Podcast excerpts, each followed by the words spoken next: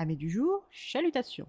Pour les petits nouveaux, moi c'est Sekhmet et je vous souhaite la bienvenue dans mon podcast littéraire. Dans mon émission, je vais tenter trois fois par semaine de vous donner envie de découvrir des livres de tout poil, récents et moins récents.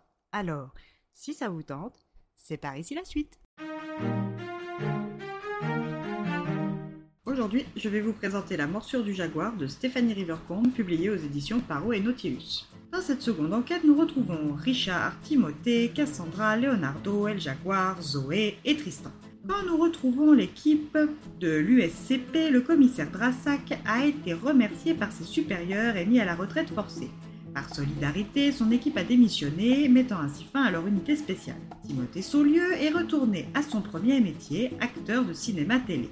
Au moment où nous le retrouvons, il est en plein tournage de son nouveau film Deux flics pour le prix d'un avec son ami depuis 15 ans, le très séduisant et séducteur acteur, presque portoricain, Guillaume Gito. Après avoir encore une fois blessé un cascadeur en ne retenant pas ses coups, Tim retourne dans sa loge. Pas le temps pour lui de se poser que le jeune lieutenant de police judiciaire Adrian Marley vient lui rendre ses effets personnels. Son ancienne montre ainsi que la bague de fiançailles de son ex lui fichent un petit coup au moral, mais il peut compter sur son ami Lyon. De son côté, Cassandra mène une enquête sur une certaine Isabella. Elle ignore tout d'elle, mais espère que la piste qui l'a menée jusqu'à la Bibliothèque nationale de Rome va lui apporter des réponses. Le matin de son rendez-vous, Cassie profite de ses nièces, Agathe et Chiara, ainsi que de son guide touristique de frère Léo. Une fois devant le récit du dernier voyage du chien des enfers de San Piero, elle comprend que l'Isabella est un galion espagnol. D'après le fameux San Piero, unique rescapé de cette rencontre maudite, leur capitaine, le flibustier Horace Lasserre, aurait ordonné à son équipage en 1653 d'aborder l'Isabella malgré les superstitions qui entouraient ce bâtiment.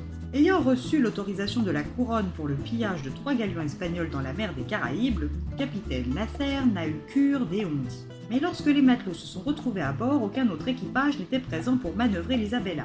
Seule une étrange fumée flottait, celle-là même qui a tué toutes les âmes qui vivaient.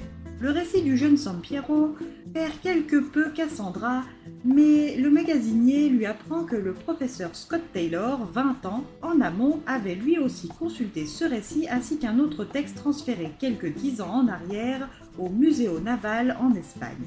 C'est donc là qu'elle va pousser la suite de ses recherches. Une fois sortie, elle se fait voler son sac par un individu camouflé sous des lunettes et une casquette. En ancien agent de terrain, elle pourchasse efficacement son agresseur et croit reconnaître Tristan Taylor. Mais ce dernier lui échappe. Elle retrouve néanmoins ses lunettes et où de belles empreintes digitales lui permettraient d'être fixée. Elle contacte donc son ancien chef et son ancien coéquipier. Les trois agents se retrouvent à la campagne chez Richard et Rose Drassac. Timothée, qui était bien trop épuisé pour conduire, victime de nouveau de troubles cognitifs post-traumatiques, c'est son coéquipier de plateau, Lyon, qui l'emmène. Quand ils arrivent, Richard lui explique que toute l'équipe est sous le coup d'une enquête de l'IGPN et qu'il cherche à tout prix à les faire tomber. Quand Cassie arrive, elle leur expose ses découvertes et ses suspicions concernant Tristan. L'ancien commissaire accepte de faire comparer les empreintes avec le dossier Interpol et laisse Cassie, Tim et Lyon partir pour Madrid à la recherche de la suite des réponses. Une fois arrivé en Espagne, le trio s'octroie une petite pause, le rendez-vous au musée n'ayant lieu que le lendemain. Tristan, de son côté, fouille le contenu du sac et découvre la destination suivante, le Muséo Naval. Son chef, El Jaguar, une des têtes d'un réseau de trafic d'œuvres d'art considéré comme une ombre par les autorités et d'une féroce dangerosité, lui offre un vol pour l'Espagne. Détenant son père en otage, il sait que Tristan fera ce qu'il lui demande, à savoir voler le document que Cassie convoite et se débarrasser définitivement d'elle par la même occasion. Son amnésie ne lui permet pas de se rappeler de Cassandra, mais son instinct refuse de lui faire du mal sans qu'il ne sache vraiment pourquoi. Tenu par El Jaguar, il part pour le pays ibérique. Cassie, flanqué de son traducteur amateur Lyon, consulte le fameux document, une lettre adressée au roi d'Espagne Philippe III en 1599, où il est fait mention d'un galion espagnol du nom de la Joya del Reno. Une fois sur le point de finir, Lyon et Cassie tombent nez à nez avec un Tristan armé qui leur réclame la lettre. Cassie va-t-elle lui donner le document? Pourquoi veut-il la lettre? Pourquoi la menace-t-il avec une arme?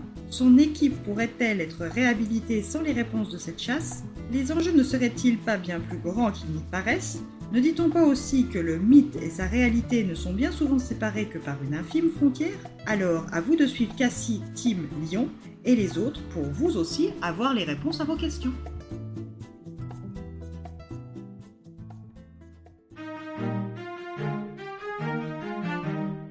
Avec les aigles de Zeus, j'ai passé un agréable moment littéraire. Je me suis senti vite embarqué et comme dans un film d'Indiana Jones. Pas de pause, des rebondissements en veux-tu en voilà, un développement des personnages fin et une narration addictive. Bref, vous l'aurez très certainement compris, mais amis aventuriers, ne boudez pas votre plaisir et foncez sur ce livre qui se lit tout seul ou presque. Et bien voilà, j'en ai fini pour aujourd'hui. J'espère que cet épisode vous aura plu et vous aura donné des nouvelles idées de lecture. Si vous souhaitez découvrir d'autres petits bonbons littéraires tout droit sortis de ma bibliothèque, je vous retrouve le mardi 8 août prochain pour un nouvel épisode. Et si d'ici là je vous manque de trop, n'hésitez pas à me rejoindre sur mon compte Instagram, les lectures de Sekhmet, et à vous y abonner. Sur ce, chalut les amis, et à la prochaine!